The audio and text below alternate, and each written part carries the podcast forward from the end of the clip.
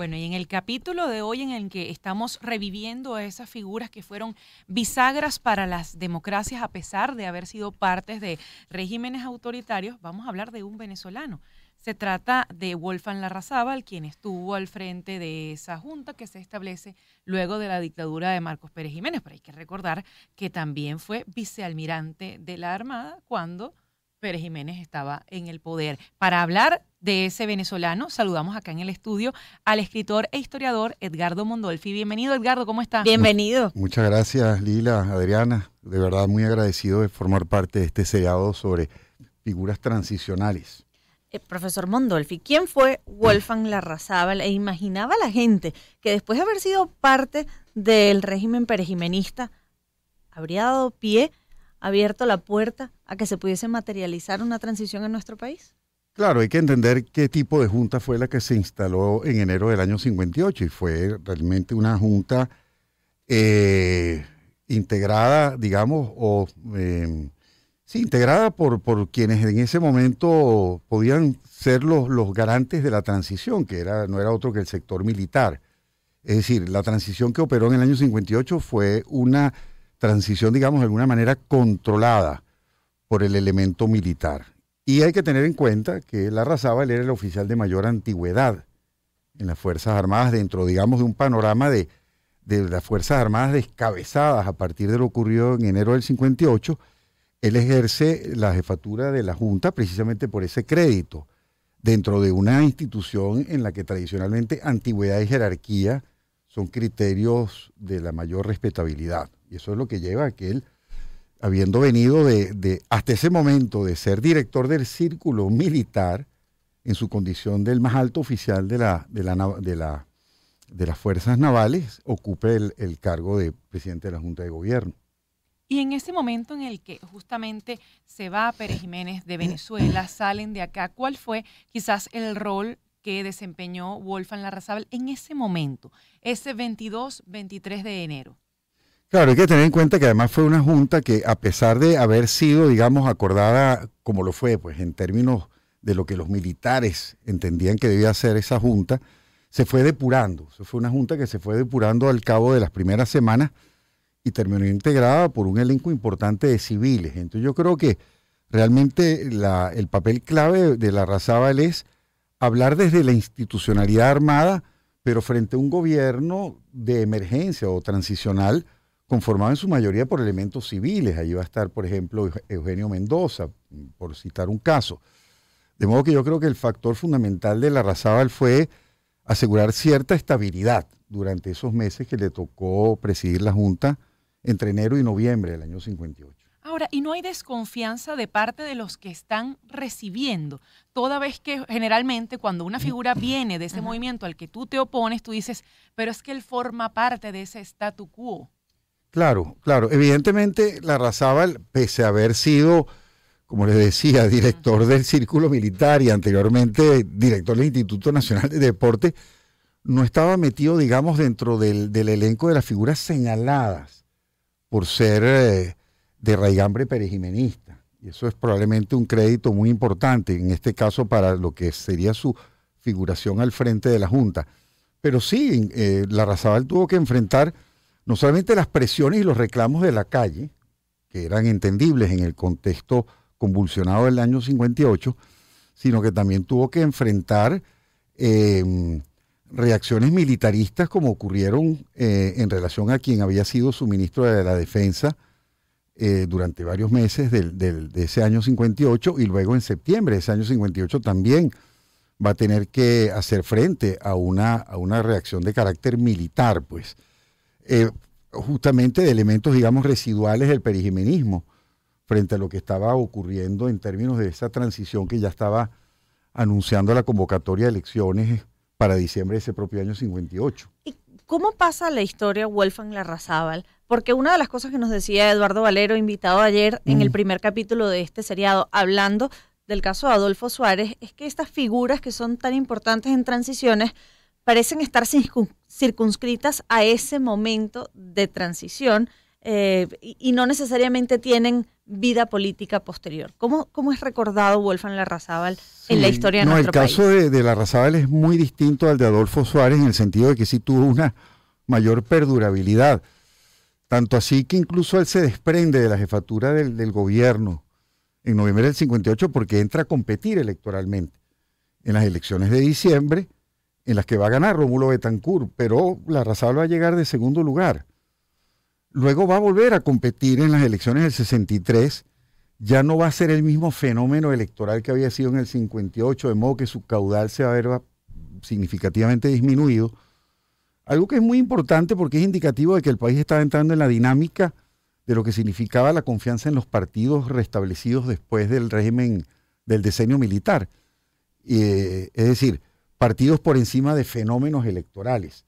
Y de alguna manera entonces la Razábal eh, eh, comienza a haber diluido ese efecto de como de tábano popular ¿no? que tuvo en el año 58 en lo que iba a ser en las elecciones siguientes en el 63, pero siguió actuando como parlamentario, fue senador vitalicio porque le correspondía tal condición por haber sido presidente de la Junta.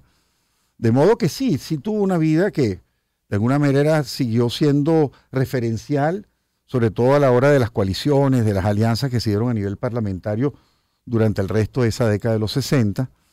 Sí recuerdo tristemente que la Razábal, ya iniciado el, régimen bolivariano, fue silenciado, fue apartado, a tal punto de que incluso a él se le despojó de su oficina de senador vitalicio y sencillamente se eclipsó, ¿no? La Razábal muy al final de su vida dejó de figurar por esa circunstancia.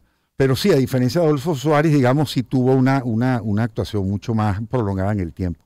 Ahora, eh, Edgardo, Edgardo Mondolfi, historiador, escritor, que nos acompaña hoy en este segundo capítulo del seriado Con Dios y con el Diablo. En aquel año 58-59, todo el mundo pensaba que este iba a ser el ganador de las elecciones e incluso no era Rómulo el favorito en Caracas. ¿A qué se debía quizás ese amor que se podía tener o esa efervescencia muchas veces en las mujeres para con Wolfgang Larrazábal? Creo que tenía mucho que ver con su estampa de marino en uniforme blanco, es decir, algo concitaba ahí el furor de los electores en el año 58 y es cierto lo que tú estás diciendo. De hecho, Betancourt gana es en el interior del país y la Larrazábal obtiene una votación altísima en la capital. Eh, parte tenía que ver con eso. Y como les decía hace un rato, pues le empezó a picar ese, ese tábano de la popularidad y la Razabal creyó que tenía realmente un, porvenir político muy amplio por delante, lo cual no terminó siendo el caso. Pero sí, digamos, a nivel de imagen, indudablemente que en el año 58 eh, la Razabal despertó el furor de buena parte del electorado por esa, por esa imagen que él transmitía, cosa que es interesante porque el país está justamente emergiendo de un decenio de gobierno de tipo militar y la Razabal, que es un uniformado, es capaz de eh, mm, suscitar o, generar ese contagio a nivel de la, de la calle en, condición de candidato. Pero hablando justamente de, ese punto, que viene del mundo militar, es un militar de carrera, eh, es quizás uno de los encargados de desmontar ese gobierno militarista y abrir paso a la democracia, a la vida de partidos. Había quizás cosas que le resultaban difícil que eh, en términos de democratización bueno, a ver, yo insisto en el hecho de que el primero en, querer participar electoralmente hablando es el propio Larrazábal cuando acepta ser candidato de URD con el apoyo además del Partido Comunista. De modo que en ese sentido, imagínate tú, un candidato proveniente de las Fuerzas Armadas con el apoyo del Partido Comunista en el año 58, que quiere además tratar de desvincular a las Fuerzas Armadas de lo que significó ese, ese quehacer de los, del, del decenio militar, es, habla muy, muy a favor de, la Razábal en ese sentido. Claro, la Razábal se le recuerda sobre todo por aquel llamado plan de emergencia o de obras extraordinarias que Betancourt lo calificó como un programa inorgánico, un programa desordenado de gasto público y que precisamente una de las ofertas de Betancourt al llegar a la presidencia era justamente estimular una política laboral orgánica, ¿no? Pero bueno, se le recuerda por eso, lo que significó en esos revueltos meses del 58 tratar de reinsertar a la gente en, en, el mercado laboral en, un contexto tan, tan frágil y tan, tan lleno de, digamos, de, consecuencias como significó el desplome del, régimen de Pérez Jiménez. De modo que ahí hay méritos que hablar de la Razábal en ese sentido como figura transicional. Y cuando estamos eh, en perspectiva, ¿la gente sabe quién es Wolfgang Larrazábal? Oye, es una pregunta que la dejo librada a lo que la gente pueda decir, porque de, verdad, si uno agarrara el primer mm, mm, transeúnte en la calle y le preguntase, probablemente sea lo mismo que si le preguntara si sabe algo sobre José Antonio Páez. Es decir, no sé hasta dónde y hasta qué punto perviva la memoria de la Razábal. Claro, entre ciertas generaciones, obviamente que sí. Y sobre todo por el hecho de que fue una figura que perduró, digamos, en, el, en la actividad política venezolana parlamentaria y, partidista. Pero se le ha hecho honor a ese carácter democrático de un militar que permitió una transición. Yo creo que no tanto, ¿sabes? Quizás hay una deuda ahí a la hora de los balances, ¿no? Con respecto a lo que significó no solamente la Razábal, también la otra figura importante iba a ser Edgar Zanabria, quien también le tocó presidir la Junta, pero por muy poco tiempo en comparación con la Razábal. Zanabria la dirigió entre noviembre y febrero del 59, que es cuando se le entrega la presidencia de Tancur luego de las elecciones. Esas dos figuras, la Razábal y Zanabria, creo que merecen una mayor atención. La han tenido, la han tenido, al menos parcialmente, pero creo que, que ameritan una, un mayor examen, como figuras transicionales las dos, y particularmente el caso de la por provenir como provenía del mundo militar. Que por cierto decía usted que, bueno, desaparece prácticamente de la política, muere muy mayor, incluso creo que ayer se cumple un año de, la muerte en el año 2003 de Wolfgang Larrazábal, el 27 de febrero, pero es, esa figura, quizás el, reconocimiento que mereció, no se le dio por ese mismo ya silencio al final de, de sus días, o cree que también fue por ese mismo intento que tiene el chavismo de cambiar la historia?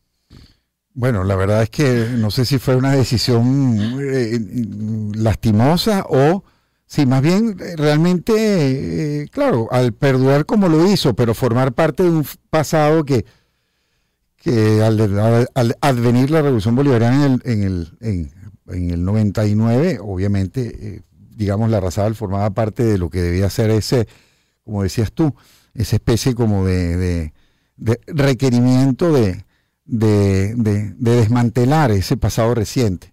Sea lo que fuere, lo cierto es que recuerdo que fue como un, final muy triste para la Razábal, ya un hombre mayor, verse sencillamente desplazado de su lugar habitual, que era el, con, su rango de senador vitalicio, obviamente porque además se dio el proceso de, desmantelar y de eliminar la Cámara, pero, pero la salida fue bastante lamentable, digamos, la forma como, como se trató a Wolfgang Larrazábal. Creo que era absolutamente inmerecido. ¿Qué, grandes lecciones deja la figura de Wolfgang Larrazábal enfrente de esa junta de, gobierno?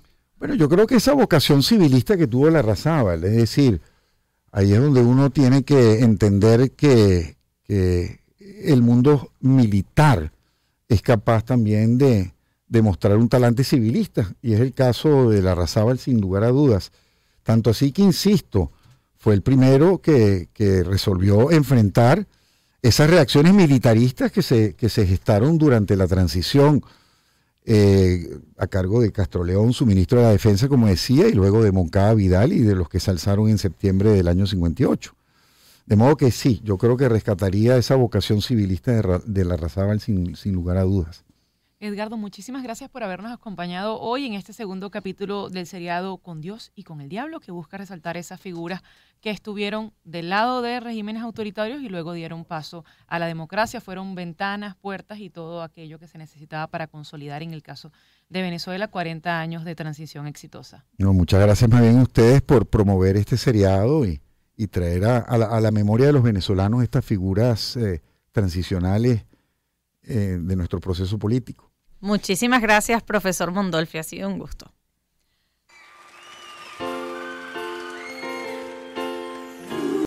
Una oportunidad para empezar.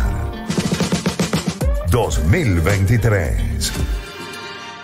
Circuito Éxito.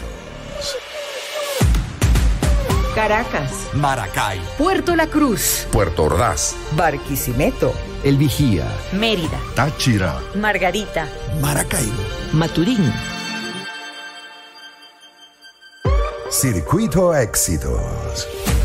Encontremos más motivos para compartir. Sonidos. En primera fila.